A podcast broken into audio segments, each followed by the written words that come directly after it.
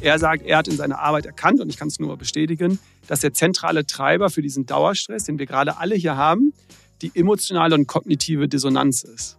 Das heißt, kognitiv und äh, emotional, wir verhalten uns auf der Arbeit oder sogar auch im Freundeskreis, in der Beziehung anders, als wir eigentlich wollen. Wir können unsere Meinung nicht sagen, wir können unsere Stärken nicht einbringen, wir können nicht mal was offen ansprechen, wir sehen, wir werden nicht gesehen und und und. Also wir verhalten uns anders, Werte werden nicht berücksichtigt im Unternehmen. Eigentlich will ich nachhaltig sein, aber mein Unternehmen ist ne, völlig das Gegenteil von Nachhaltigkeit.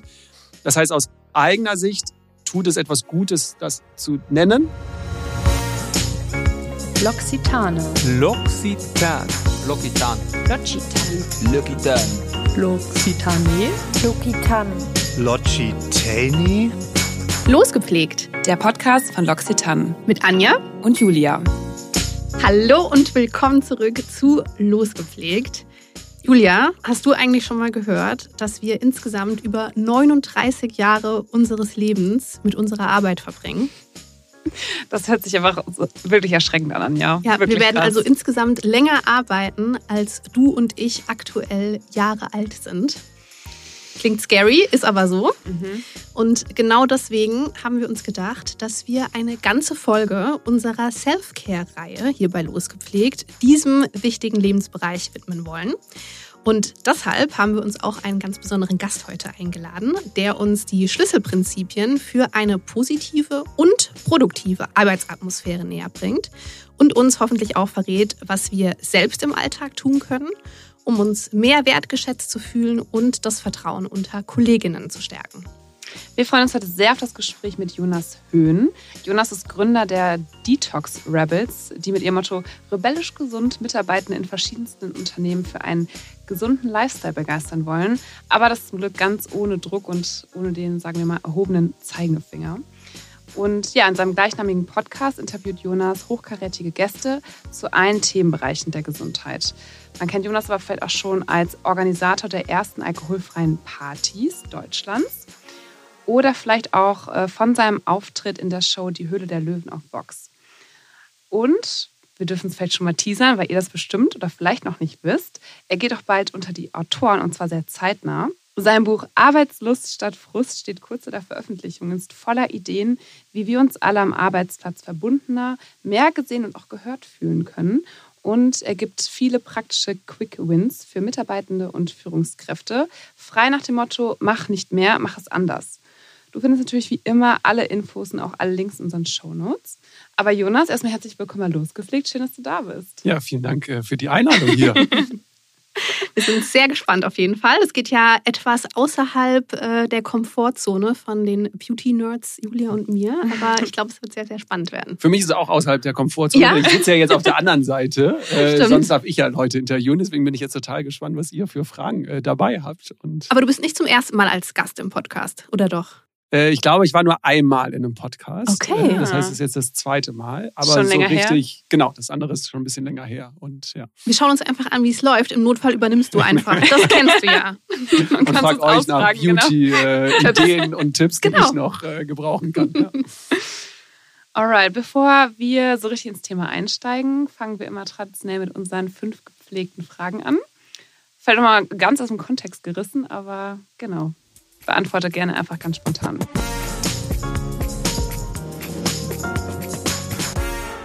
Wofür entscheidest du dich? Balkonien oder Fernreise? Fernreise würde ich nehmen. Wohin genau? Äh, Das letzte war ich in äh, Kanada und äh, Ah, bin cool. sehr Wow. verliebt immer noch äh, in die Natur und so. Deswegen äh, würde ich sagen, aber ich würde natürlich auch gerne mal ein anderes Land äh, oder einen anderen Kontinent äh, sehen. Aber so Kanada war so das letzte, wo ich sehr begeistert war. Ja. Mhm. Ja, same. Mega ich liebe cool. Asien, muss ich sagen. Ja, du bist Asien-Fan, Mhm. richtig? Genau, auch sehr schön. Aber kleiner äh, Tipp, äh, weil diesen Sommer geht es für mich auf die Azoren. Ähm, das wird auch so das Hawaii des Europas äh, bezeichnet. Oh, schon mal Und gehört, ist ja. nur äh, vier Stunden von Frankfurt entfernt. Also Oh. ist bei Portugal. Ähm, und wenn man mal googelt, also an liebe äh, die Zuhörer und Zuhörerinnen, wenn man Azoren googelt, glaube ich, will man sofort äh, da sein. Ja, Ich habe Ah, direkt das cool. Bedürfnis, mal zu googeln. wir können gleich danach googeln. Ihr werdet, äh, ich habe ja schon alles gebucht, deswegen kann ich jetzt den Tipp hier äh, verraten. Wir kriegen nachher noch einen Reisebericht. Genau. Ich leide ja leider, leider unter schlimmer Flugangst, aber vielleicht werden mich die Google-Ergebnisse überzeugen. Vier Stunden, glaube ich, das geht. noch. Das kriegt man irgendwie hin. Na gut, Jonas. Ich glaube, das ist ein äh, a tricky one. Fußball spielen oder Fußball schauen? Äh, ich habe jahrelang selbst Fußball äh, gespielt, war aber auch jahr, jahrelang äh, Fußballschiedsrichter und das gar nicht so unerfolgreich, äh, in der vierten Liga sogar. Krass. Und, äh, das ist ja so ein bisschen Fußball schaut, aber mit einer aktiven Rolle. Äh, deswegen hätte ich jetzt fast gesagt, dann Fußball schauen, aber mit bisschen aktiver Rolle. Also Schiedsrichter hat mir dann doch mehr Spaß gemacht. Ja. Das ist sehr, sehr spannend. Äh, Ich kenne auch jemanden relativ gut, der Schiedsrichter war und auch dann in eine Führungsrolle gegangen ist. Das könnte man jetzt mal psychologisch analysieren, weil als Schiedsrichter führt man ja auch das Spiel. Äh, ich sag für jeden, um äh, die Persönlichkeit und Charakter äh, auszubauen. Äh, ich bin ja jedes Wochenende auf einen Fußballplatz äh, gefahren und dort standen nicht nur 22 fremde Spieler, sondern Ja. ja, noch das ganze andere Umfeld. Und ich war da ganz alleine. Mhm. Und ich glaube, das äh, macht schon was mit Menschen. Äh, Oh so ein ja. bisschen, ne? Man hört ja auch einiges, ne? Oh ja. Von Schiris in, der, in Regionalligen. Oh deswegen ja. war ich ganz äh, froh, dass ich ganz schnell in die höheren Ja. Ligen, wo äh, dann nicht mehr so der Sehr gut, nahe ja. Kontakt mit den Fans war, Mhm. äh, sondern ein Bisschen geregelter paar alles. Ordner da waren. Genau. Okay, vielleicht können wir da direkt anknüpfen. Ja. Äh, Führungskraft oder Fachexperte? Äh, Fachexperte. Mhm. Ich glaube, ich liebe es mehr, mich mit Themen auseinanderzusetzen und die zu vermitteln. Mhm. Fände es aber auch cool, mal Menschen zu führen, aber ich bin dann noch zu sehr kreativ und zu sehr so im Operativen und Strategischen, dass ich Mhm.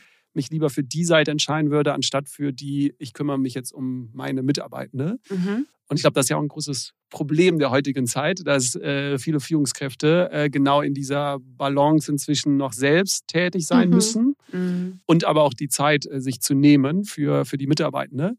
Und äh, ja, ich war äh, erschrocken. Es gibt ein paar äh, Studien, die äh, untersucht haben, was so Führungskräfte zeitmäßig machen. Mhm. Und es war unter 10 Prozent, äh, was Mhm. Führungskräfte mit den Mitarbeitenden sich äh, beschäftigen und die anderen 90 Prozent dann eher operativ. Das fand ich dann schon sehr erschreckend. Ja, oder so Mhm. reingeschmissen werden auch in so Rollen, ne? Ja, ein Ohne großes. Problem. Ne? In vielen Unternehmen ist es ja tatsächlich so, dass wenn man sich weiterentwickeln möchte, es nur die Option gibt zu führen, obwohl führen, Mhm. weiß Gott, nichts für jede und jeden ist. Aber dazu Absolut. kommen wir noch. Genau. Podcast oder große Bühne? Ich würde jetzt sagen, äh, obwohl ich Podcaster bin, große Bühne, weil ich einfach den Kontakt mit den Menschen zu Mhm. sehr liebe. Mhm. Deswegen äh, liebe ich es auch, äh, remote den Podcast zu machen. Und deswegen bin ich ja extra aus Köln nach Düsseldorf äh, zu euch gekommen. Sind wir auch sehr, sehr dankbar. Äh, gewechselt. weil es, genau, also ich mag es eher mit Menschen, deswegen würde ich sagen, die äh, große Bühne, weil da einfach der Kontakt mit den Menschen da ist. Podcast ist auch irgendwie so schön, aber ich sehe ja keinen, der unseren Podcast hört Ja, und weiß dann nicht so, wie die Menschen Mhm. da dann so sich dabei fühlen. Und auf der Bühne weiß man sofort, wie ist die Resonanz des Mhm. Publikums. habt ihr schon mal live gepodcastet mit Rebellisch Gesund? Noch gar nicht. Das, Mhm. ist, das habe ich mir immer sehr, sehr spannend vorgestellt. Dann mal Boah, zu ja. sehen, wer ist da auf der anderen Seite. Irritierend. Aber cool. Okay, letzte, ein bisschen random, aber Supermarkt oder Lieferdienst? Supermarkt. Ich habe noch nie was online äh, bestellt äh, zum Einkaufen, aber auch äh, was äh, Kleidung angeht, bin ich da noch sehr oldschool unterwegs. Mhm. Und ich liebe es einfach im Supermarkt, mich so ein bisschen inspirieren zu lassen, durch die Gänge zu gehen und so. Also, äh, nee, also da würde ich auf jeden Fall immer in den Supermarkt. Ja. Okay. Jonas hält den Einzelhandel am Leben. Lieben wir.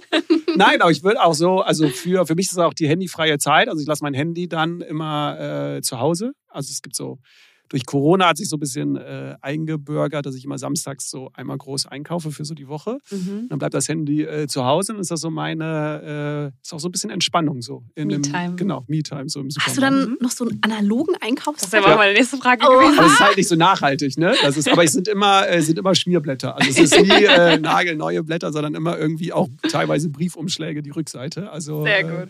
Das lassen wir durchgehen. ist äh, analog noch der Einkaufszettel.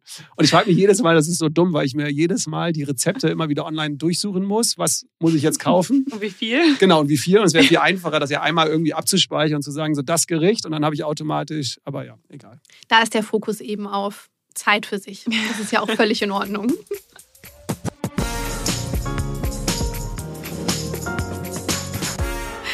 Perfekt, Jonas. Also das Thema der Folge heute ist ja gesund im Job. Und das kann so vieles bedeuten. Wir haben im Vorgespräch gesagt, manchmal heißt das auch einfach nur höhenverstellbare Schreibtische oder ergonomisch geformte Stühle.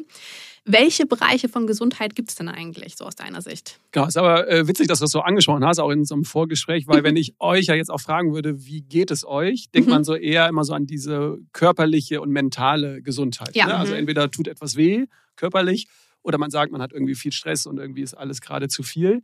Was man dabei aber ein bisschen vernachlässigt, ist die äh, soziale Gesundheit. Und das ist auch in der Definition der WHO, also ist jetzt nicht, dass ich mir das irgendwie selbst ausgedacht habe, sondern ähm, es gibt, wenn wir über Gesundheit sprechen, die äh, körperliche, die geistige oder die mentale und die soziale Gesundheit. Das sind so die drei großen Bereiche.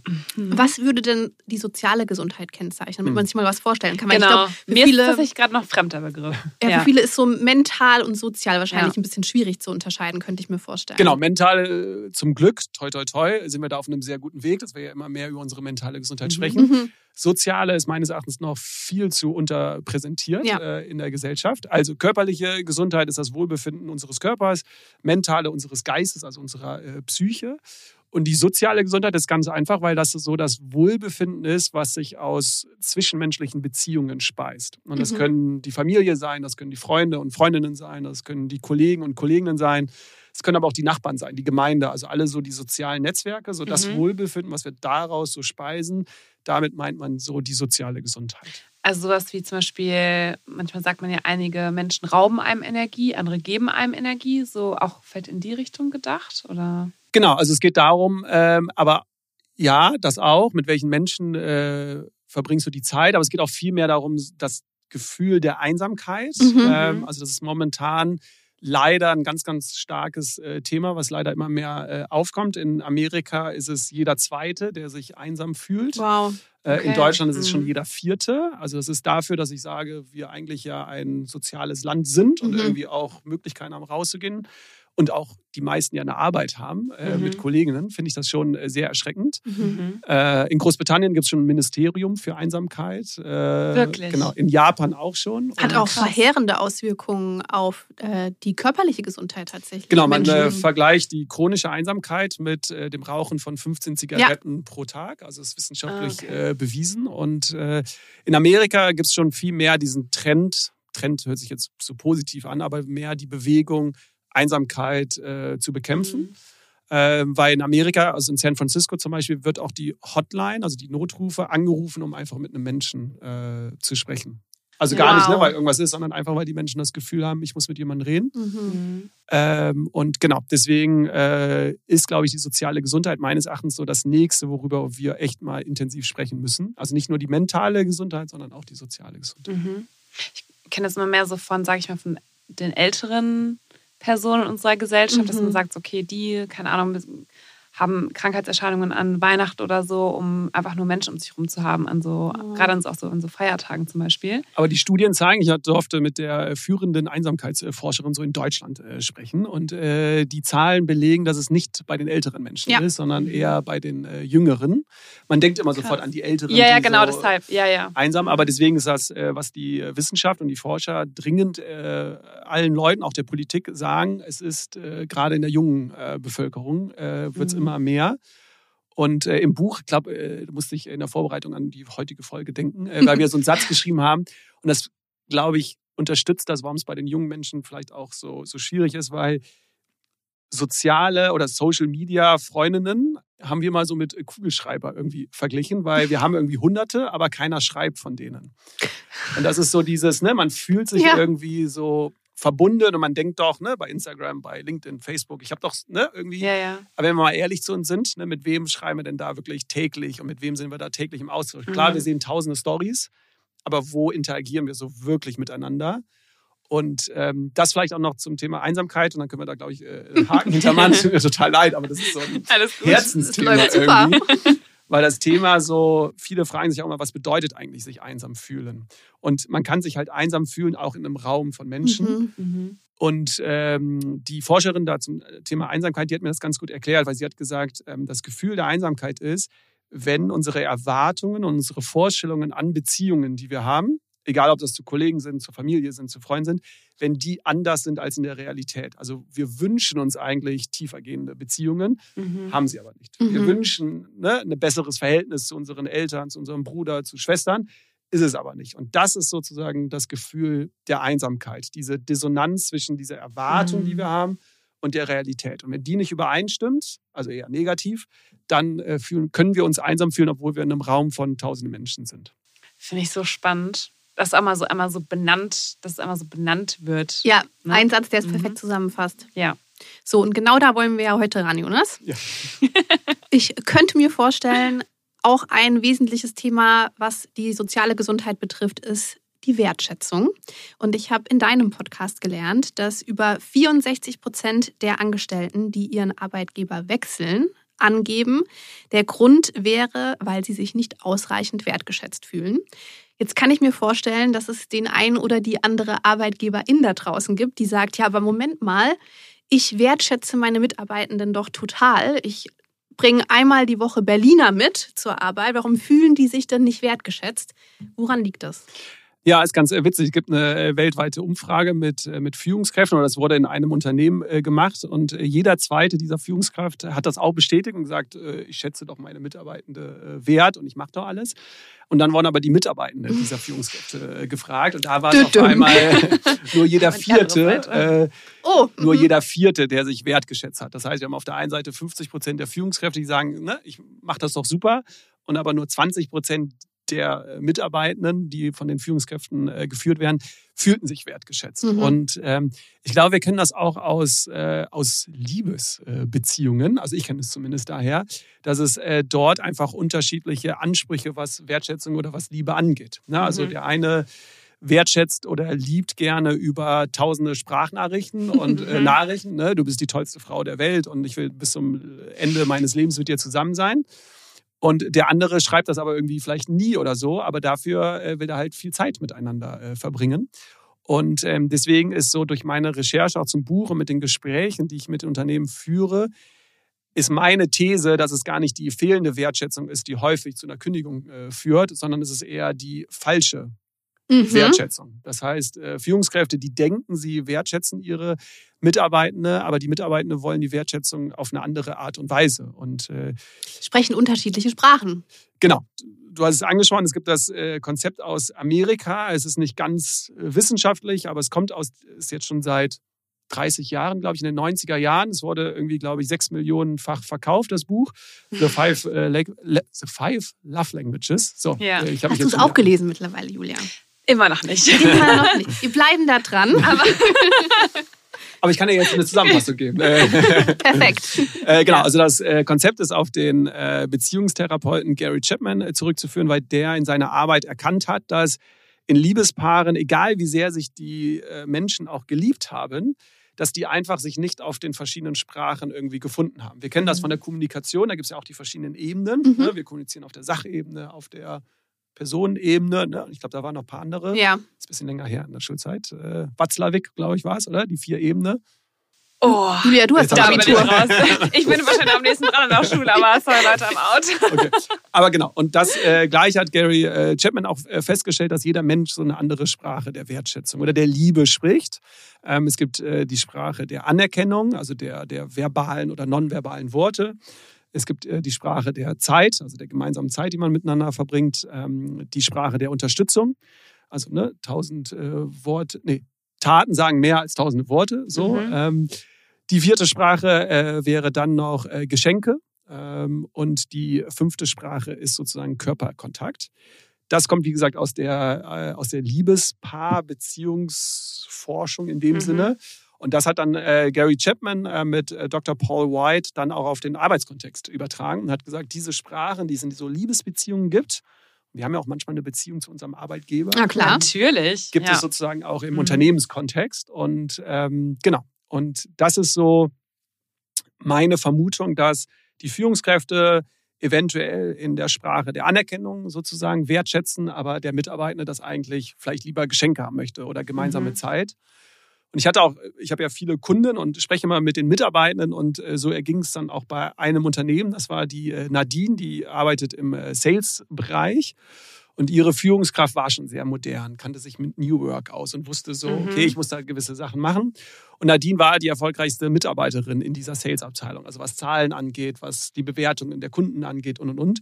Und die Führungskraft hat auch immer auf den großen Versammlungen immer Nadine auf die große Bühne äh, gehievt und ne, vor aller Runde gelobt, auch in, in E-Mails und und und. Für Nadine war es aber das Problem, dass äh, sie das überhaupt gar nicht mochte, sozusagen. Mhm. Also für sie war das so schlimm wie mit so einer Drahtbürste irgendwie über den Sonnenbrand. Also für sie war das so. Wow, es völlig war eher eine. Strafe. Äh, Ich genau. kann Nadine sehr gut verstehen. Ja, ja. Also für sie war diese große Bühne gar nichts und Oh sie wollte halt eher äh, gemeinsame Zeit mit ihrem Chef einfach nur. Weißt du, dass, Mhm. äh, dass er einfach nur 15 Minuten mal vielleicht Zeit hat. Sie fragt, wie geht es dir? Können wir irgendwas verbessern oder so? Mhm. Und daran merkt man so ein bisschen, ne, es wird auf unterschiedlichen Sprachen kommuniziert und der Chef, die Führungskraft, ist natürlich, wie du es auch gesagt hast, frustriert. Du hattest eben Beispiel mit den Berlinern. Der geht halt durchs Büro oder geht nach Hause zu seiner Frau oder zu seinem Mann äh, und sagt, äh, ich wertschätze doch die Nadine. Und die ist aber Mhm. total unzufrieden und die lästert äh, im, Büro, im Büro über mich und beschwert sich. Aber ich mache doch schon alles so für sie. Ne? Und Mhm. das ist so, Chef ist unzufrieden, weil er macht ja was, aber nicht das Richtige. Mhm. Nadine ist unzufrieden, weil der Chef macht zwar was, aber es ist nicht das Richtige. Und Wie trifft man sich dann in der Mitte?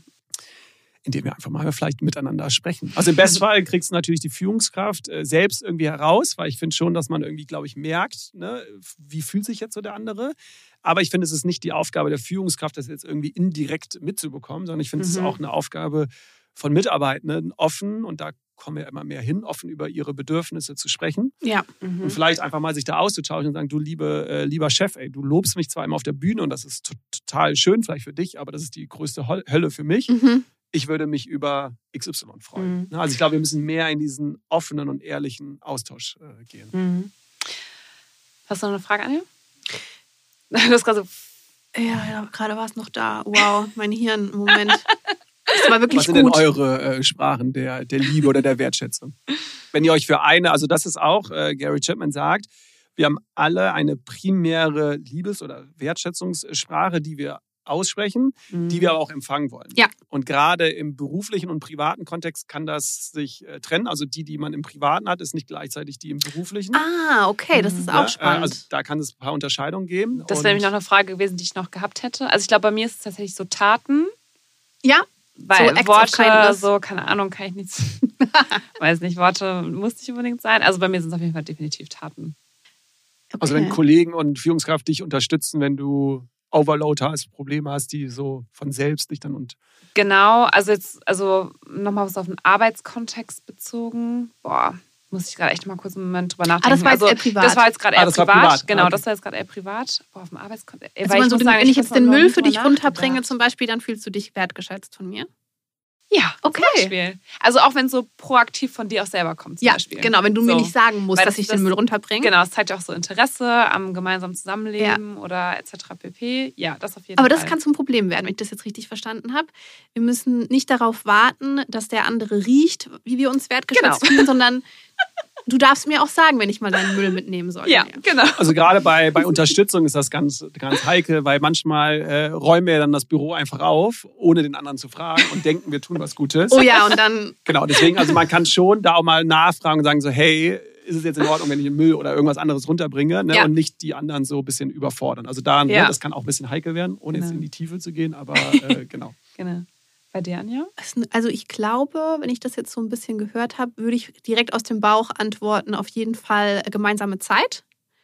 Das hat bei mir auf jeden Fall privat und beruflich gemeinsam. Also das ist mir in beiden Bereichen besonders wichtig.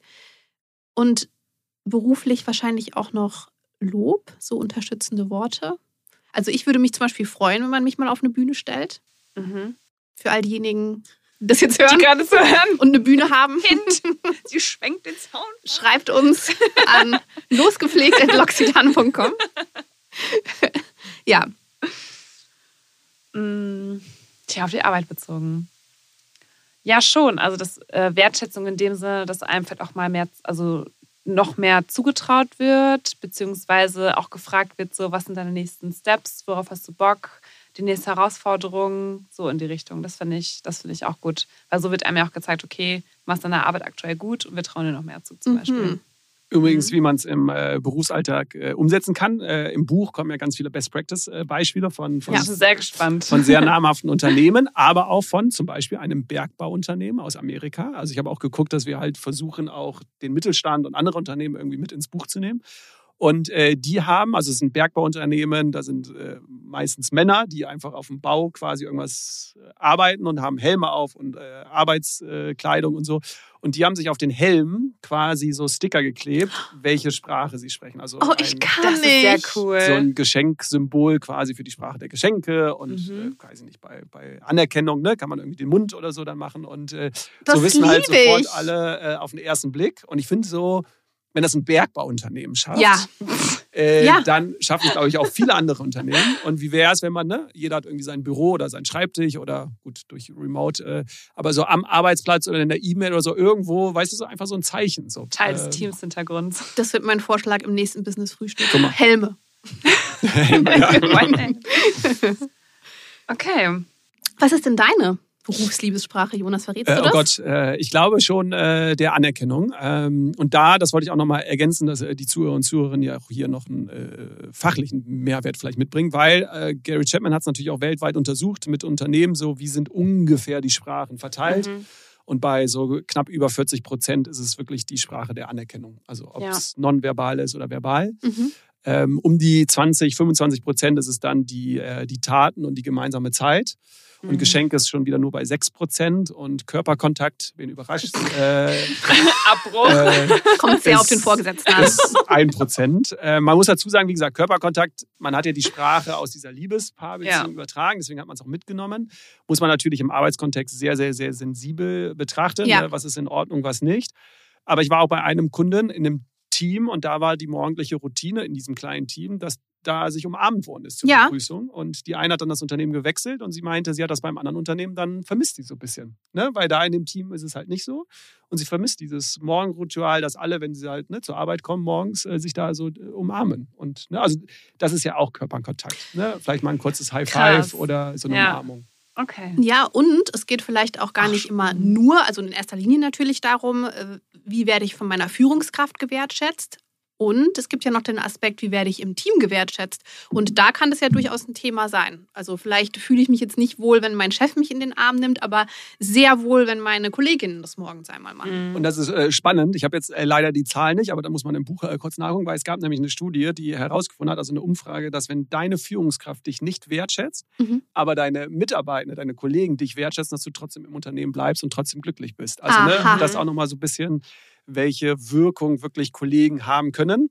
Selbst wenn ne, die Führungskraft so Ja. empathisch wie so ein Clownfisch ist oder so und es vielleicht nicht sieht, aber äh, die Kollegen sehen es zumindest. Das äh, hilft zumindest, dass dann Mitarbeiter sich trotzdem glücklich fühlen am Arbeitsplatz. Und zeigt ja auch, dass die Verantwortung sehr wohl bei dem Indivi- Individuum liegt. Also selbst wenn ihr eine doofe Führungskraft habt, dann äh, seid trotzdem nett und wertschätzend zueinander. Amen. Amen. Aber das, also nur um, ne, ich bin immer so ein Freund von, auch alles auf den Tisch zu legen. Zu 70 Prozent, ob sich ein Mitarbeiter wohlfühlt oder nicht, ist von der Führungskraft Ja, abhängig. absolut. Also das zeigen die Zahlen von Gallup, einem weltweiten Beratungsunternehmen, die alle Daten sammeln, äh, das schon seit fast 80 Jahren. Und die haben das mal rausgerechnet, zu 70 Prozent ist so das Wohlbefinden des Mitarbeiters Mhm. oder das Engagement ne, auf Ja. der Arbeit ist Mhm. schon von der Führungskraft abhängig.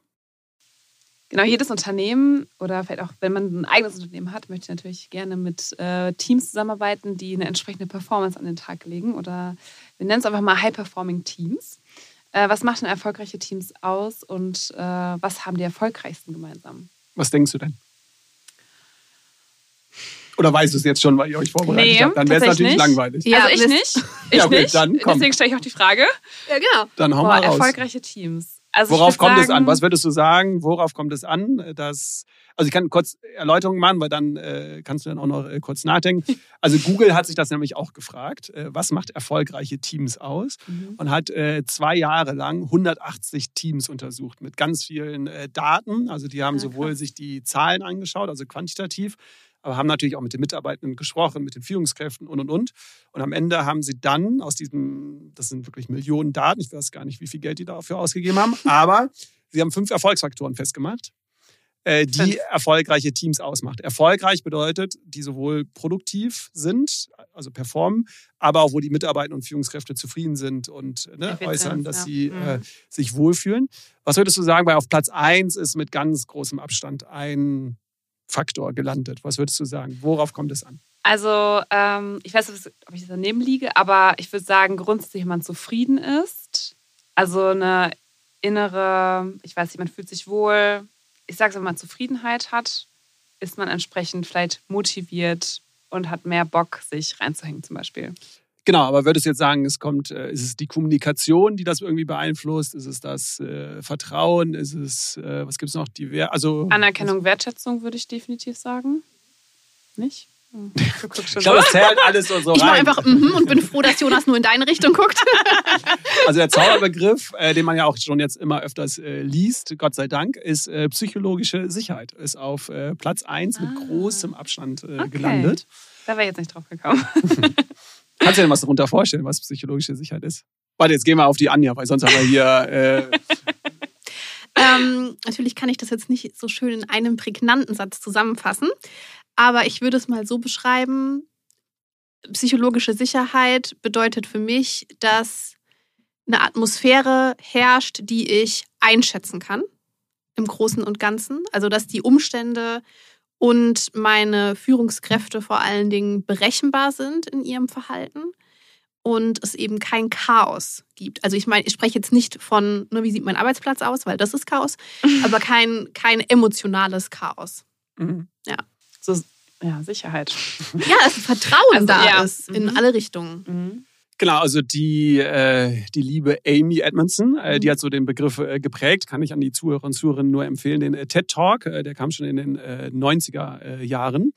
Die hat den Begriff so geprägt und ähm, es gibt jetzt nicht diese eine offizielle Definition, aber ich glaube, was man, ich habe mich ja sehr viel damit beschäftigt, in einem Satz, psychologische Sicherheit ist dieses Teamklima, dass du dich sicher genug fühlst, zwischenmenschliche Risiken einzugehen, ohne negative Konsequenzen irgendwie zu befürchten. Mhm. Bedeutet also, du bist in einem äh, Team, wo Fehler nicht gegen dich verwendet werden, sondern wo aus Fehlern gelernt wird oder wo es angesprochen wird, wo du über Gefühle und Emotionen sprechen kannst, ohne dass die gegen dich verwendet werden, sondern äh, es wird daraus auch gelernt oder es wird versucht, damit umzugehen.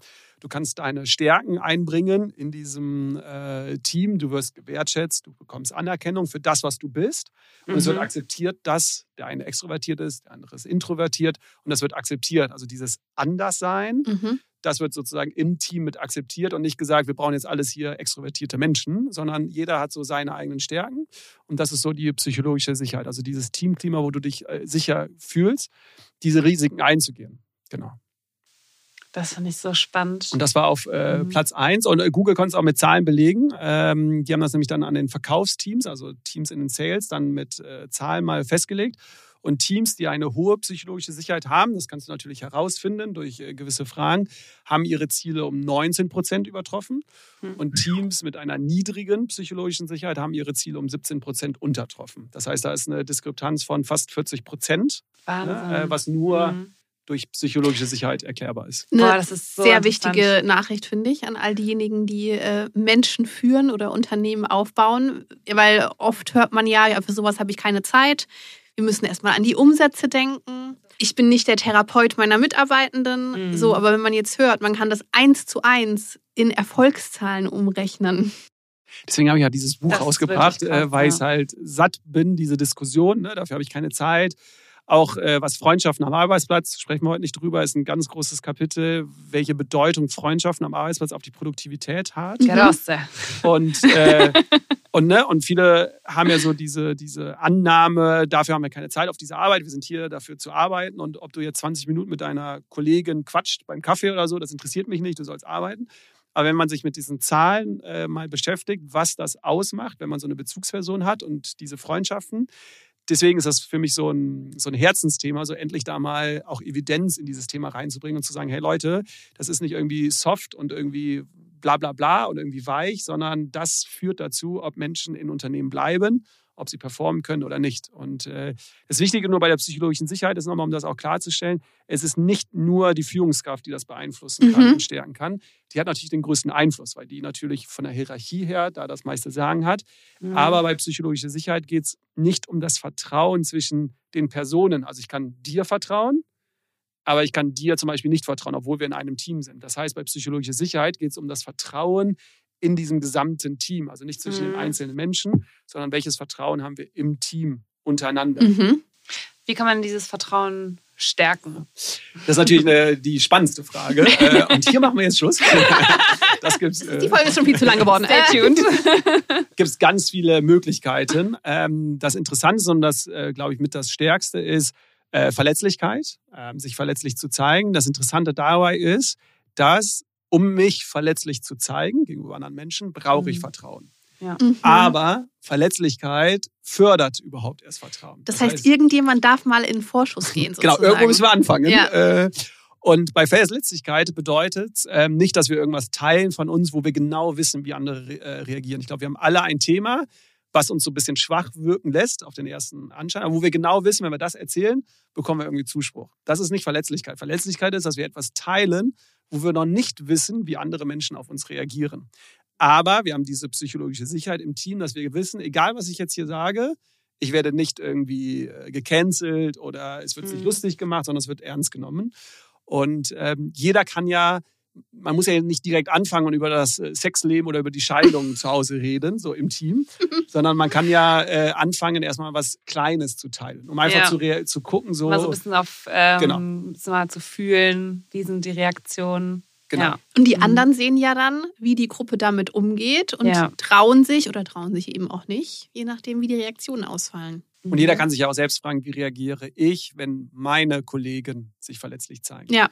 Ne? Also bügele ich das auch einfach weg oder sollte ich vielleicht nicht beim nächsten Mal mir dann auch die Zeit nehmen, weil ich weiß, weil wenn ich mich einmal verletzlich zeige und negatives Feedback bekomme im Team, aus die Maus. So, Ja. Ja, ja, auf jeden Ich werde Fall. nie wieder etwas machen. Mhm. Und klar, wenn die Führungskraft sich auch mal hinstellt und sagt, äh, liebe Leute, letzte Woche habe ich den und den Fehler gemacht Mhm. und äh, ne, egal was ihr jetzt hier Mhm. sagt und so, ich weiß, ne, das ist meine Schuld so, ist sofort natürlich, äh, weiß jeder im Team, sofort das Eis gebrochen. Und ich glaube, sofort werden andere auch erzählen, ah ja, ich habe auch mal einen Fehler gemacht oder so. Mhm. Ne? Ähm, also das heißt, Verletzlichkeit ist so ein Thema, womit wir sofort Vertrauen äh, stärken und fördern können. Und habe ich ja jetzt gerade so ein bisschen angeteasert auch, ne, mit der, wie gehen wir mit Fehlern um? Es ist eine Fehlerkultur oder eher eine Lernkultur, also lernen wir daraus.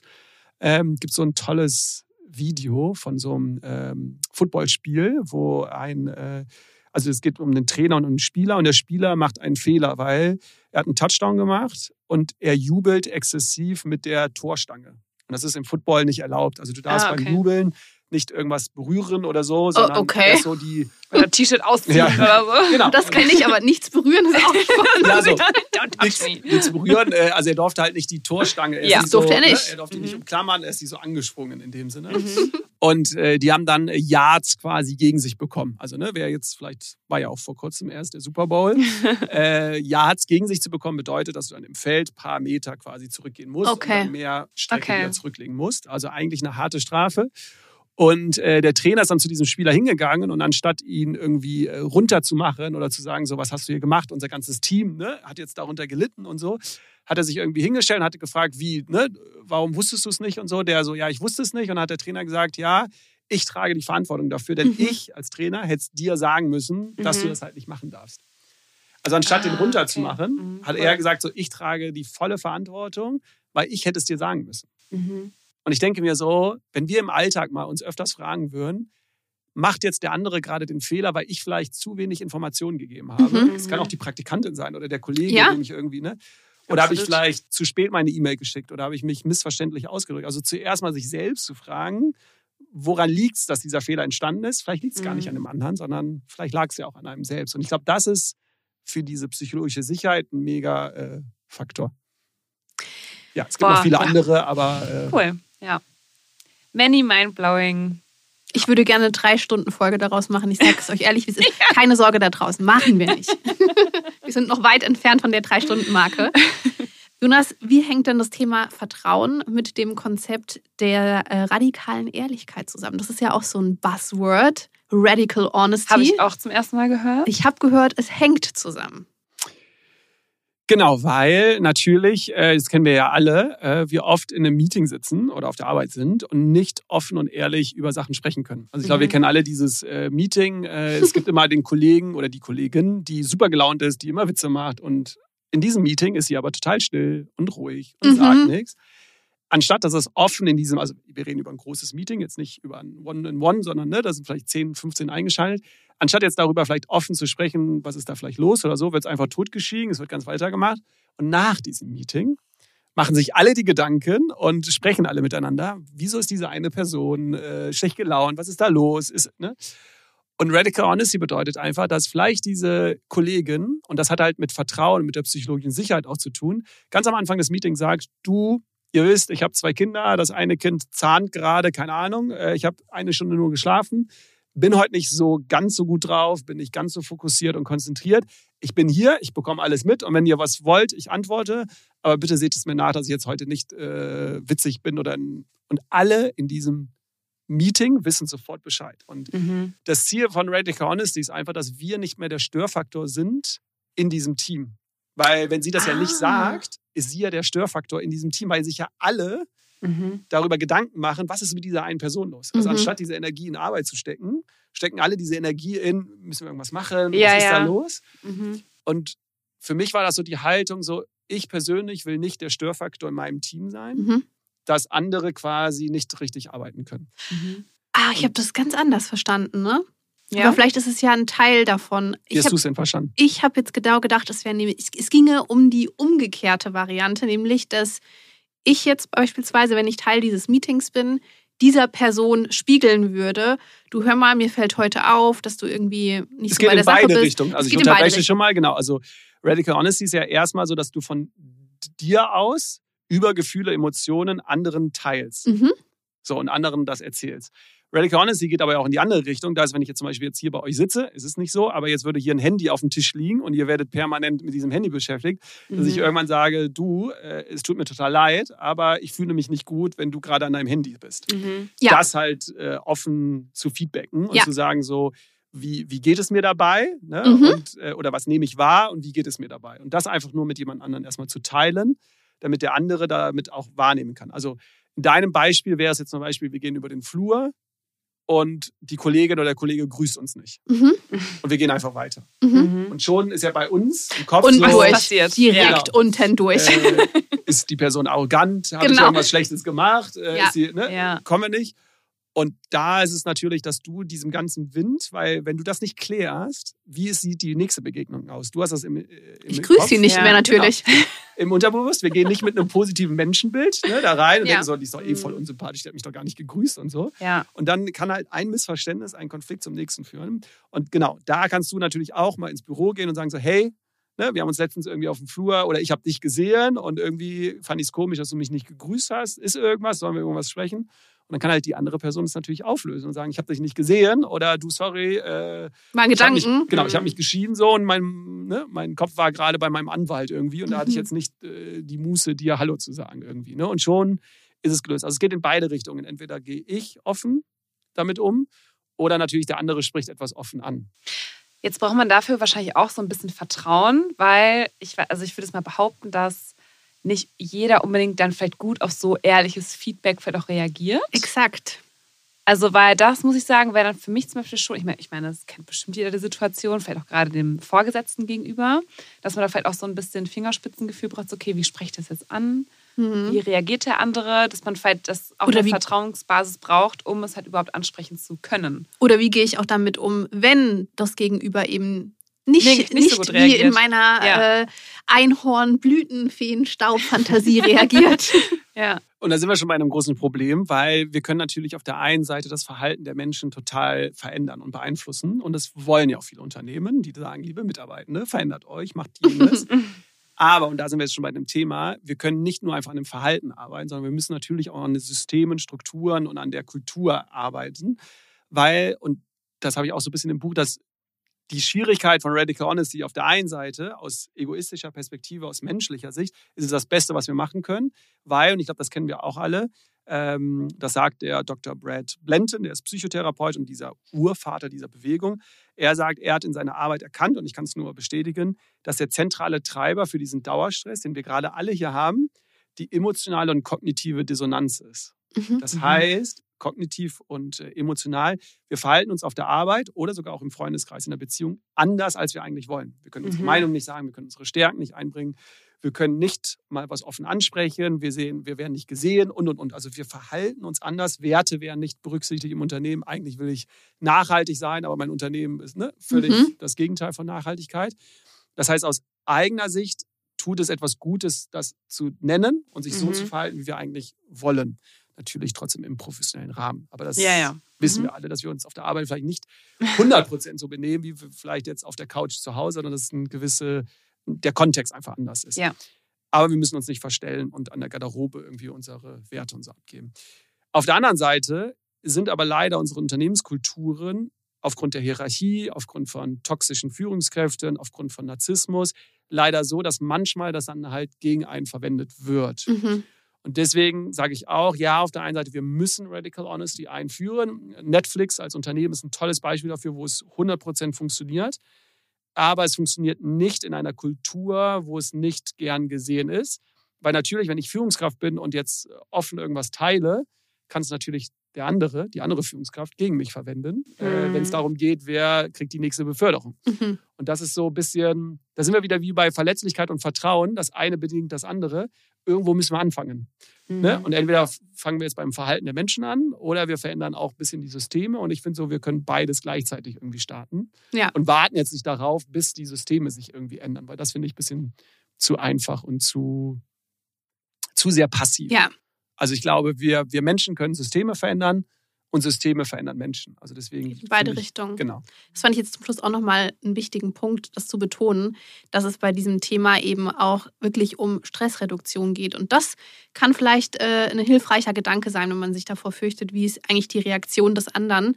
So, ich mache das ja nicht für den oder die andere, Mhm. sondern ich mache das, um mein Stresslevel zu reduzieren, um für mich aufrecht zu bleiben und zu meinen Werten und Überzeugungen zu stehen. Ja, dann eigenen ist es nicht mehr- abzubauen. Genau. Mhm. Und dann ist es nicht mehr so wichtig, wie die Reaktion des anderen ist. Wir kennen Solange auch man es auch respektvoll auch macht. Ne? Das kommt natürlich Ganz genau, das ist ja eh klar. Ja. Genau, Radical Honesty heißt bedeutet nicht, ne, dass wir alles Mhm. einfach an den Kopf des anderen schmeißen, was wir gerade in uns haben. Diese Hose ne? ist unvorteilhaft. So. Genau, das bedeutet Radical Honesty nicht, sondern schon natürlich respektvoll und wertschätzend miteinander umgehen. Mhm. Aber ne, du hast ja gerade angesprochen, wir kennen alle das Beispiel äh, aus dem Alltag. Wir haben dieses eine Problemgespräch und wir fürchten uns davor die ganze Zeit.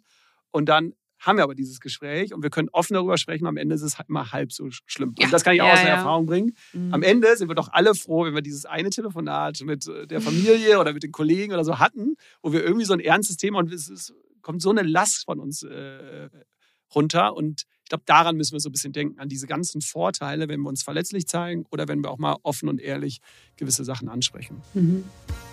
Heute haben wir uns für das Produkt der Episode extra eine Pflege ausgesucht, von der wir genau wissen, dass sie von ihr und ihm und dazwischen und außerhalb, also von der gesamten Menschheit, gleichermaßen geliebt wird. Das ist genau richtig. Unser Mandelduschöl oder eigentlich müsste man viel mehr sagen Mandelduscherlebnis. Das meine Dusche ist auf jeden Fall einer unserer absoluten Bestseller-Ikonen überhaupt in unserem L'Occitane-Sortiment und verwöhnt deine Sinne mit einem ganz feinen Duft und drei unterschiedlichen Texturen. Ganz genau. Das seidige Öl wird nämlich erst zu einer nährenden Duschcreme und dann zu dem fluffigsten Schaum.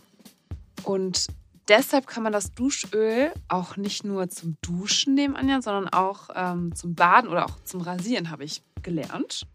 Absolut. Die Aminosäuren in dem kaltgepressten Mandelöl sind nämlich wie flüssige Hautbausteine, die selbst trockenste Haut wirklich wie Samt und Seide zurücklassen. Und wirklich äh, sei das auch der Duft nach frischen Mandelblüten und cremiger Vanille. Ganz warm, elegant und einfach wie eine liebevolle Umarmung. Ja, also das Mandelduschöl ist auf jeden Fall meine Liebessprache. Also schau sehr gerne schnell in unseren Shownotes vorbei und sichere dir das Mandelduscherlebnis. Tu es. Genau, einmal mal kurz ein harter Cut. Wir haben nämlich noch eine andere Frage, die uns ein bisschen auf der Seele brennt. Ja. Ähm, genau, es geht nämlich um zyklusorientiertes Oh. Arbeiten. Eine Frage. Da kommen jetzt bestimmt noch tausende Fragen im Nachgang. Wir wollten es auf jeden Fall noch einmal ähm, angerissen haben. Beantworte die Frage in einem Satz. Nein. Genau, also Menschen äh, mit Zyklus haben ja häufig äh, mit besonderen Herausforderungen zu kämpfen, zumindest ein großer Teil. Wieso ist es aus deiner Sicht, Jonas, so wichtig, äh, genau darauf einzugehen und darauf auch Rücksicht zu nehmen? Okay, wie viel Zeit habe ich, äh, das zu beantworten? Du hast, wir haben kein Limit. Und ich muss dazu sagen, weil uns hören ja wahrscheinlich viele Frauen äh, zu, Wahrscheinlich. die sich jetzt wahrscheinlich denken, wie kann ein äh, weißer Mann äh, über Menstruation und Zyklus äh, sprechen? Deswegen schon mal vorneweg äh, geschoben. Das, was ich jetzt alles sagen werde, ist äh, sehr Anekdotisch. ist sehr intensive Recherche für mein Buch und sehr viele Gespräche mit Wirtschaftspsychologen, die sich auf diesem Gebiet spezialisiert haben, die ich auch in meinem Podcast hatten, wo wir zwei, drei Stunden drüber gesprochen haben. Also das will ich einfach vorwegschieben. Und falls ich irgendwas in anderen Worten wiedergebe, äh, ich kann am Ende könnt ihr in die Shownotes vielleicht noch eine Podcast-Folge rein, wo es wirklich Sowieso. Ja, ja. haarsauber Äh, erklärt ist. Das machen wir gerne. Wir würden auch diese Frage gerne als Aufhänger nutzen für unsere Folge, in der es nur um das Thema zyklusorientiertes Arbeiten Deswegen mache geht. ich den Cliffhanger dann schon mal für diese Folge. Okay. Also, aber es ist ja vielleicht erfrischend, das mal aus einer Sicht eines Mannes äh, zu hören, weil ich war sehr, also mich beschäftigt dieses Thema schon seit vielen Jahren, nicht aus einer persönlichen, also weil ich da selbst von betroffen bin, sondern weil ich viele Artikel gelesen habe und mir nicht vorstellen konnte, wir reden über New Work, wir reden über Gesundheit am Arbeitsplatz und über die Zukunft der Arbeit. Und ich finde es erschreckend, dass es gibt eine niederländische Studie mit knapp über 30.000 äh, Menschen, also sowohl, also mit Frauen natürlich in dem Fall. Äh, also man muss dazu sagen, ich will jetzt korrekt äh, richtig sein, Ja. Frauen oder Menschen, die mit, Mit einer Zyklus. Gebärmutter Genau. geboren sind. Über die Menschen reden wir. Ja. Vereinfacht nenne ich sie jetzt aber Frauen, nur dass Mhm. sich jetzt Mhm. keiner ausgegrenzt äh, fühlt. Also es waren 33.000 ähm, äh, weibliche äh, Menschen, also Frauen, die zur Schule gegangen sind, zur Uni gegangen sind oder zur Arbeit. Und 80 Prozent dieser Menschen haben geantwortet, dass sie mit Unterleibschmerzen in die Schule gehen, in die Uni gehen oder sogar zur Arbeit. Und das Lustige war, als ich die äh, Folge zu, ähm, zum zyklusorientierten Arbeiten aufgenommen habe, stand ich an einer Kreuzung und zwei Frauen standen neben mir und haben sich halt ein bisschen unterhalten. Aber so, dass ich es halt hören Mhm. konnte, weil wir standen auch nebeneinander an der Ampel. Mhm. Und wie der Zufall so wollte, hat die eine gesagt, ja du, ähm, ich habe seit ein paar Tagen äh, meine Tage, aber ich habe gestern meine Ibuprofen eingeschmissen und es geht schon wieder. Ah. Und die andere hat einfach genickt und daraus habe ich so Ja. geschlossen, es kann ja nicht sein, dass wenn ein gewisser Teil der Menschheit, 50 Prozent oder ein bisschen mehr drüber, ne, ich glaube, Ja. sind wir bei 52 Prozent, ähm, die aufgrund ihres Körpers und ihrer Biologie einfach einen anderen Zyklus haben als Männer, weil sie andere Hormone haben, dass die dadurch benachteiligt werden. Also für mich geht's auch als Mann geht's irgendwie nicht auf, wieso wir diese Menschen in der Arbeit benachteiligen. Oder die sich auch selbst benachteiligen. Das muss man dazu sagen, weil viele Frauen gar nicht so dieses Bewusstsein für ihren Mhm. Zyklus haben und es denken, das ist doch völlig normal, Schmerzen zu haben Ja. und äh, Also Ibuprofen 100 Prozent. Ja. zu nehmen. Ähm, und das finde ich halt schlimm auf der einen Seite, dass wir das erwarten, dass, dass Frauen dann in dem Sinne einfach funktionieren, so Mhm. wie Männer. Und auf der anderen Seite aber, dass Frauen das auch einfach überspielen und sagen, okay, ich akzeptiere das so. Aber es liegt natürlich auch an der Geschichtheit, an der Menschheit, dass äh, eine der führenden äh, Menstruationsforscherinnen, Lara Owen, die hat das nämlich gesagt, weil es daran liegt, dass, dass Frauen oder dass wir denken oder Frauen denken, wenn sie erfolgreich sein wollen, müssen sie sich noch an männliche Codes Mhm. orientieren. Also müssen sich verhalten wie Männer. Und da ist halt eine Periode und äh, diese Schwächen, die damit einhergehen, nicht Eher in Ordnung. So. Ja. Und deswegen finde ich, ist mit das wichtigste Thema, dass wir nicht nur auf unseren Körper mehr hören, also generell auch Männer, sondern dass besonders Frauen da ein bisschen mehr auf sich und in sich reingehen, weil es gibt ja diese vier Phasen. Genau. das ist voll lustig, dass ich als Mann jetzt super gut äh, Bescheid weiß. ja, Das, es ist äh, wirklich krass. Ich bin also, total es gibt beeindruckt. die äh, Phase 1 äh, nach dem Eisprung, es gibt die sozusagen um den Eisprung, es gibt die vor dem Eisprung und dann die Periode. Und das sind so die vier Phasen. Wenn man sich jetzt mit diesen ähm, äh, Menstruationsexpertinnen, so nenne ich sie jetzt mal, beschäftigt, die sich damit sehr intensiv beschäftigen und auch mit der Wissenschaft, ist es so, dass in jeder Phase, ist bei jeder Frau anders, ne? es kann super individuell sein, so auch wie die Länge der, der Periode oder der, des Zyklus, dass in jeder Phase quasi andere Hormone tätig sind. Mhm. Und die beeinflussen die Leistungsfähigkeit, die Stimmung und das Verhalten. Das heißt, in diesen ersten Phasen agieren Frauen eher so, wie es die Gesellschaft gerne hätte. Also man ist extrovertiert, man ist äh, richtig äh, leistungsfähig, man scheint, man fühlt sich gut, man ist so, ne? Vielleicht kennt ihr es, ich weiß es nicht. Ihr nickt alle so. Und die letzten zwei Phasen, die tendieren dann eher dahin, dass man sich eher so ein bisschen zurückziehen möchte ähm, und ein bisschen mehr in sich geht Mhm. quasi. Und das ist mir ganz, ganz wichtig und auch den Expertinnen, mit denen ich gesprochen habe und auch mit den Forscherinnen. Das bedeutet nicht, dass Frauen in diesen Phasen nicht arbeitsfähig sind, Mhm. sondern dass sie eher andere Stärken haben. Also während sie vielleicht in den ersten Phasen super gut in Sales-Gesprächen sind, in Meetings sind, in Verhandlungen sind, sind die anderen Phasen eher dafür geeignet, eher Brainstorming zu machen, eher kreativ zu werden oder auch über das Loslassen zu sprechen. Also was, von was können wir uns trennen und worauf wollen wir uns demnächst wieder fokussieren. Mhm. Das ist mir so ganz, ganz äh, äh, wichtig. Und das ist aber schon sehr dieses Pro-Wissen, dass wir unsere Aufgaben und To-Dos an unserem Zyklus orientieren. Das ist schon so sehr Mhm. Luxus. Next ich jetzt Level. mal. Ich wollte gerade sagen, und auch einfach, muss man einfach so sagen, auch so auch im Alltag auch nicht unbedingt auch umsetzbar ist. Also Manche Unternehmen äh, schaffen es. Es gibt ein das ist Unternehmen nämlich aus das Ding, England. Unternehmenskultur halt Äh, wieder. genau, die ne? haben es äh, geschafft. Aber ich, der aller, allererste Schritt, den ich jetzt auch hier hoffe, dass vielleicht manche Männer uns noch zuhören, Ja. ist, dass wir auf der einen Seite ein stärkeres Bewusstsein von Männern brauchen, die das nicht so abtun mit, ach, du hast ja deine Periode oder du hast deine Mhm. Tage, sondern das Verstehen, was dort körperlich bei den Menschen passiert. Ja. Weil das ist Mhm. schon eine Menge, die da, also ich will mit euch nicht äh, tauschen, äh, auch wenn ihr tolle Vorteile habt, äh, die Männer vielleicht auch nicht haben an manchen Stellen, aber was da körperlich bei euch passiert. Und ich glaube, dieses Verständnis von Männern brauchen wir auf der einen Seite, dass man das nicht so abtut und sagt, und auch diese Flexibilität dann euch gibt und sagt, hey, wenn dir gerade nicht danach ist, äh, irgendwie ins Büro zu kommen, weil du dich äh, irgendwie mit Wärmflasche ins Bett legen willst, völlig in Ordnung, arbeite von zu Hause, Mhm. weil ob du jetzt mit Wärmflasche im Bett und arbeitest oder im Büro sitzt, in den meisten Fällen macht es jetzt meines Erachtens keinen großen Unterschied. Ähm, und bei den Frauen aber auch so dieses Bewusstsein, nicht über diese Phasen hinwegzugehen, Mhm. weil es ist nicht wissenschaftlich äh, bewiesen, aber die Theorie dieser Forscherin und der Experten ist, dass viele Symptome damit einhergehen, weil Frauen gegen ihren Körper arbeiten. Mhm. Mhm. Kann ich Also mir sofort viel, vorstellen. Was so PMS und so angeht. Ja. Wie gesagt, ne, es ist nicht wissenschaftlich fest, es ist so. Mhm. Und es gibt natürlich auch ganz viele, wo man sagt, das ist irgendwie körperlich, ne? Und das hat jetzt nichts mit gegen den Körper arbeiten zu tun. Aber in den meisten Fällen, wenn wir, also ich sag schon, wenn wir, also wenn Frauen da Jonas fühlt mit. stärkeres Bewusstsein für ihren Körper haben, in welcher Phase bin ich überhaupt gerade Ja. und was ist da gerade überhaupt bei mir erstmal los, dass dann eventuell sich Symptome reduzieren können, wenn man dann das quasi da mehr drauf eingeht. Und ich finde das so toll, auch für, für Männer, aber ich habe dann auch in dieser Podcast-Folge habe ich das gesagt. Was wäre das denn in Beziehungen? Also wir sind verheiratet und haben eine Beziehung. Und die Frau ist gerade in dieser einen Phase, wo sie eigentlich nur mit ihrer Wärmflasche im Bett liegen will.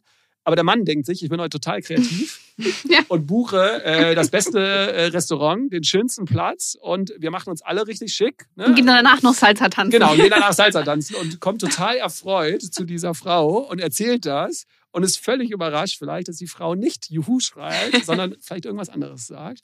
Und was wäre jetzt aber, wenn ein Mann wissen würde, in Mhm. welcher Phase ist gerade die Frau? Und Und dann- bestellt stattdessen eine Pizza. Genau.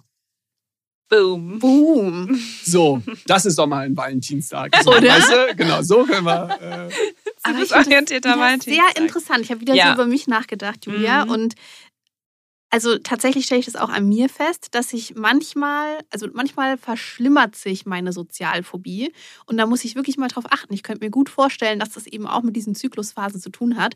Und dann gibt es Momente, obwohl ich das Podcasten beispielsweise sehr liebe, wie du weißt, wo ich allein bei dem Gedanken daran, mit jemand Fremdem sprechen zu müssen, am liebsten in Tränen ausbrechen würde. Also Mhm. wirklich, ich, ich bin den Tränen nah. Und vielleicht muss ich da mal drauf achten und dann äh, in so einer Woche vielleicht keinen Podcast aufnehmen, sondern ein Skript schreiben oder so. Ja. Oder das halt auch schon proaktiv oder das auch, ne, warum es wichtig ist, das auch mit Männern zu teilen. Es gibt es auch Next Level. Es gibt die Idee einer so einer Zyklusuhr quasi, quasi, dass dann auch Männer und Kollegen wissen, in welchem Zyklus ist überhaupt gerade der andere. Weil nämlich, das haben ja oft äh, in, weiß nicht, in Meetings, mal ist dann eine Frau ein bisschen sensibler und mal nicht. Und der Mann denkt sich so, was ist denn jetzt schon wieder los? So. Mhm. Aber wenn man natürlich das weiß und weiß, ah, Phase, äh, ist es völlig normal, dass sie jetzt gerade ein bisschen emotionaler ist, ein bisschen äh, völlig in Ordnung. Und ich Mhm. kann damit dann umgehen und das dann auch nicht persönlich nehmen, weil dadurch entstehen ja die Konflikte. Ne? Wenn Ja. wir dann mal ein Meeting haben und du jetzt ein ne, bisschen sensibler, ein bisschen vielleicht sogar ein Tränchen kommt, denkt sich vielleicht der Kollege Oh. gerade so, was, was ist denn mit der Mhm. los? Mit der Mhm. arbeite ich ja gar nicht mehr. Aber wenn man weiß, hey, das hat gar nichts mit dir zu tun, das hat gar nichts mit dem Thema zu tun, sondern es ist einfach nur, weil gewisse Hormone gerade entweder sehr stark im Körper sind oder sehr, sch- sehr schwach, sehr reduziert sind, ich glaube, das würde so viel Einfachheit in dieses Leben bringen zwischen Mann und Frau Ja. oder auch zwischen Frauen irgendwie. Ja, also deswegen, ich träume von dieser Welt, dass es völlig in Ordnung ist, so eine Zyklusuhr äh, in so einem Büro. Ist wirklich next, next, next level. Aber äh, man sieht, und das vielleicht nur so, in der Sportszene ist dieses Bewusstsein über den Zyklus schon äh, mega da, Ja. weil die gelernt haben, dass in den ähm, ersten Phasen, in den ersten zwei äh, Wochen, können die quasi sehr viel für die Leistungsfähigkeit tun, also können sich auspowern, können richtig Gas geben. Aber in den anderen Phasen, wo das Hormon, wie gesagt, ich will jetzt hier gar nicht mit Fachbegriffen und so, aber aufgrund der Hormonverschiebung sind sie verletzungsanfälliger. Das bedeutet, in Mhm. diesen Phasen trainieren sie dann nicht auf 100 Prozent, sondern machen eher Technik oder Mhm. machen eher äh, Theorie, je nachdem, welche Sportart. Auch hier geht es wieder nicht darum, nichts zu tun, Genau. sondern die Stärken nur nutzen. zu, zu verlagern. Und äh, das machen wirklich äh, äh, Spitzensportlerinnen, gerade im Triathlon machen das gerade ganz äh, viele. Und äh, man sieht ja auch ganz viele, ich habe jetzt gerade die Namen nicht parat, aber die Interviews nach so Sportwettkämpfen, ich glaube, es war letztens mit Ski oder äh, Weitsprung, wo auch die eine so ein bisschen gesagt hat, es war nicht die beste Leistung, sie hat gerade ihre äh, Periode. Und der äh, cool. der andere, der, der Interview, der Moderator, der konnte damit gar nichts Nicht umgehen. anfangen. Der, ich muss mal die Sequenz für euch raussuchen. Weil sie hatte was gesagt und er hat es völlig falsch verstanden. Äh, also, genau, das war auch äh, ganz witzig. Aber man merkt halt, dass ähm, gerade junge Frauen viel mehr darüber sprechen, dass es denen Mhm. auch nicht peinlich Sehr ist oder gut. so. Ähm, und für mich war so ein Indiz letztes Jahr, dass die Tagesschau, der offizielle Instagram-Kanal, dazu einen Post gemacht hat. Cool. Zu diesem Mhm. Thema Zyklus. Dann denke ich mir so, wenn die Tagesschau Ja. einen offiziellen Ja. Instagram-Post macht, dann bitte, liebe Unternehmen, wieso sind wir noch nicht an dem Level, dass Frauen sich frei machen können, wenn es Symptome gibt? Ich glaube, das ist so der erste Schritt. Mhm. Mhm. Und das einfach nur, um das Thema auch vielleicht abzurunden. Ja, in Spanien gibt es das Menstruations, äh, Mhm. den Menstruationsurlaub. Man muss nur wissen, die haben den in, Urlaub, äh, in Spanien eingeführt, diesen Urlaub, weil Mitarbeitende dort erst ab dem vierten Tag eine Lohnfortzahlung Genau, bekommen. deswegen Das heißt, wenn Frauen sich für einen Tag krank melden, Kriegen sie bekommen keinen Lohn. Mhm. Deswegen haben sie das, äh, den Menstruationsurlaub eingeführt, damit zumindest Frauen für ein oder zwei Tage dann die Lohnfortzahlung bekommen. ja. Wir in Deutschland brauchen das nicht. Deswegen ist diese Diskussion um diesen Urlaub völlig äh, Mhm. sinnlos, weil jede Frau kann sich einfach krank schreiben, weil der Arbeitgeber muss auch nicht wissen, warum. Exakt. Aber viele Unternehmen, viele Startups eher gehen natürlich da proaktiv rein und nennen das dann Power Days und sagen, ne, Frauen dürfen Power Days sich nehmen. Ich finde, wir brauchen da gar keine Bezeichnung für, sondern es soll einfach völlig normal sein, dass wenn Frauen Schmerzen haben und nicht zur Arbeit gehen können, nicht eine Ibuprofen sich einschmeißen, sondern einfach sagen, hey, einen halben Tag bin ich raus Ja. und ich arbeite es irgendwie nach an einem anderen Ja. Tag. Also meine Idee ist auf unsere neuen Helme, Julia, nicht Ich nur, wollte gerade sagen, oder? ja, die erweiterte Einkaufsliste Ja. auf Helme mit Stickern und Uhren. Ja. Ich habe mir das gerade bildlich vorgestellt wie bei so einem Sims. Weißt du, wo dieser Diamant Wirklich so. Aber Sehr wäre das gut. für euch schlimm, wenn andere wüssten, in welcher, also wie geht ihr damit um? Das würde mich jetzt mal interessieren. Also ich muss sagen, ich glaube bei mir, also Unternehmenskultur. Es ist einfach die Unternehmenskultur. Damit kommen wir wieder auf den Anfang der Genau. Folge zurück. Es Es, geht ist um das einfach- Vertrauen, das schon da Ja, ist. ganz genau. Ich Ja. glaube, wenn sowas von Okay, dann sagen wir mal im. Privaten. Würdest Mhm. du in deinem Privaten, also würdest du in deiner Küche für deinen Freund, Mann und für deine Freunde, die dich besuchen, so eine Uhr hinhängen? Ja, why not? Auf jeden Fall. Oder? Also in meinem privaten 100 Prozent. Ja. Ja. auf jeden Fall. Und ich bin auch immer dafür, die Männer vielleicht auch dahingehend auch zu sensibilisieren, Mhm. dass es halt auch nicht schlimm ist oder keine dumme Ausrede ist oder das immer so abgetan wird oder so, sondern eher einfach so drüber aufzuklären.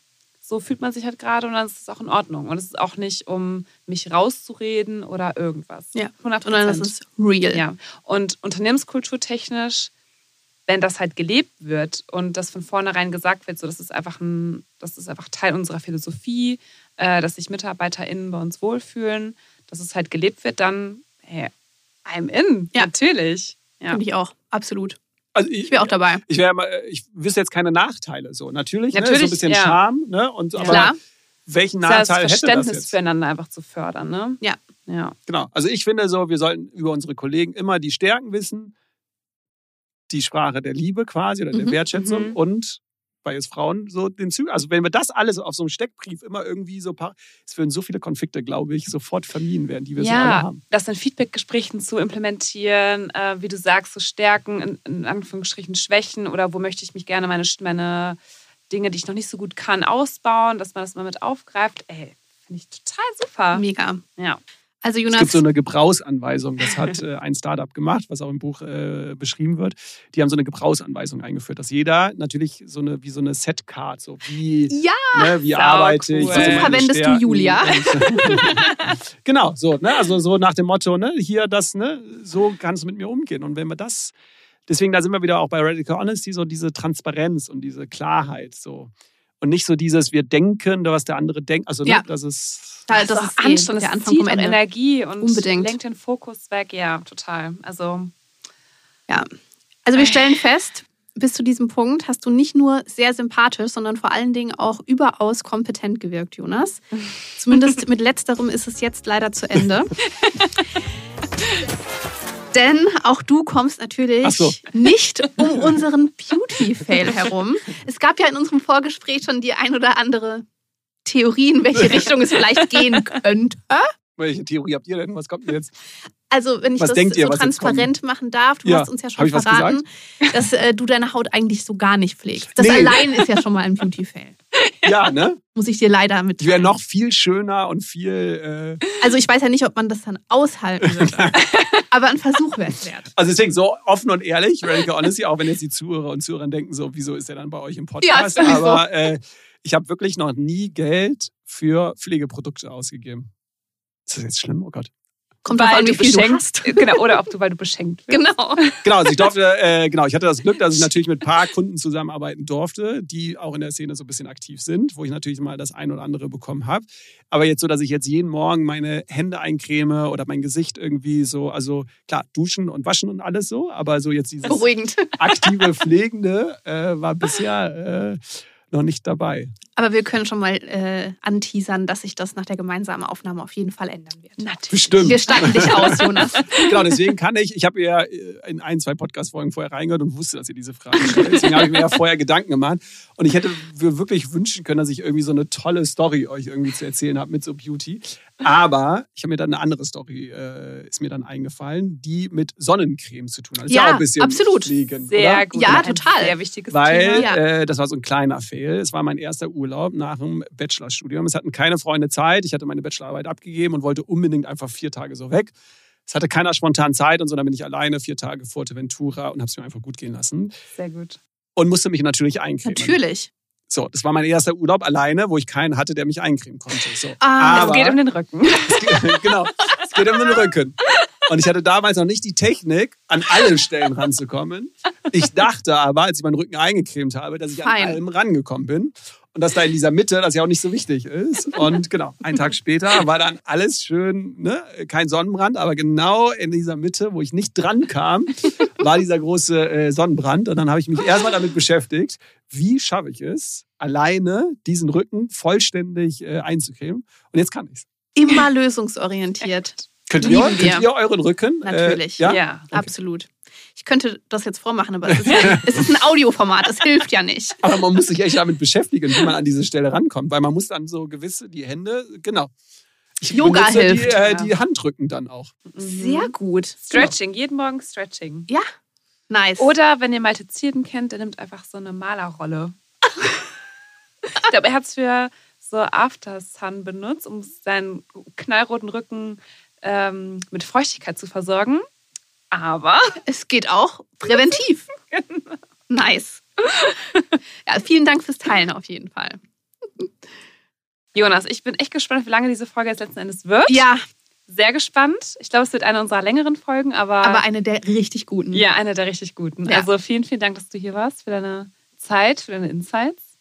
Einige Denkanstöße auf jeden Fall gegeben. Und äh, ja, wirklich. Also es rattert auf jeden Fall. Habt, habt ihr es gehört? Sehr gut. Dankeschön. Ich habe zu danken für, äh, für eure Plattform, dass ihr euch mit diesem Thema in eurem Podcast äh, beschäftigt, weil ihr euch ja eigentlich eher um andere Themen äh, kümmert. Deswegen fand ich es cool, dass ihr es so offen gemacht habt für dieses äh, Arbeitsthema, weil, wie du sagst, ein Drittel unseres Lebens verbringen wir eben auf der Arbeit. Und äh, das vielleicht nur zum Abschluss, weil das ist auch so ein bisschen der Ausblick im Buch. Ich stelle mir halt vor, was würde passieren, wenn wir Menschen mehr Lust auf der Arbeit verspüren, was würde in der Gesellschaft passieren? Wie würden Mhm. wir mit unserer Familie umgehen? Wie würden wir Kinder erziehen? Wie Mhm. würden wir im Straßenverkehr miteinander umgehen? Wie würden wir miteinander politisch diskutieren, wenn alle ein bisschen mehr Freude auf ihre Arbeit haben und nicht so frustrierend nach Hause kommen und sagen, Mhm. oh Gott, was habe ich hier acht Stunden gemacht? Ja. Das Wort zum Oder den, den Stress damit Sport abzubauen, um das Ja. Gottes Willen. Es ist ein Circle of Life. genau, wenn auch du dich äh, für diese Themen begeisterst und vor allem mehr wissen möchtest, wir sind jetzt ähm, relativ äh, stark an der Oberfläche entlang geschrammt, dann verlinken wir dir natürlich ähm, alle Channels von Jonas bei uns in den Shownotes. Und vielleicht, wenn Jonas den einen oder anderen Link rüberwachsen lässt von den ganzen Stories, die er vorhin erzählt hat, dann setzen wir die natürlich auch noch mit rein.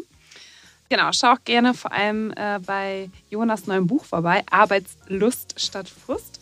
Erscheint am 14.03.2024. Genau, wir bedanken uns auf jeden Fall sehr, dass du heute Teil dieser Folge warst, Teil der Zuhörerschaft. Und genau, wenn du noch ein bisschen weiter nach unten scrollst, dann findest du auch unser Produkt der Episode, nämlich unser geliebtes Mandelduschöl, einer unserer absoluten L'Occitane-Bestseller. Also findest du natürlich auch äh, in den Shownotes. Und ansonsten verabschieden wir uns und sagen bis zum nächsten Mal. Ciao! Ciao!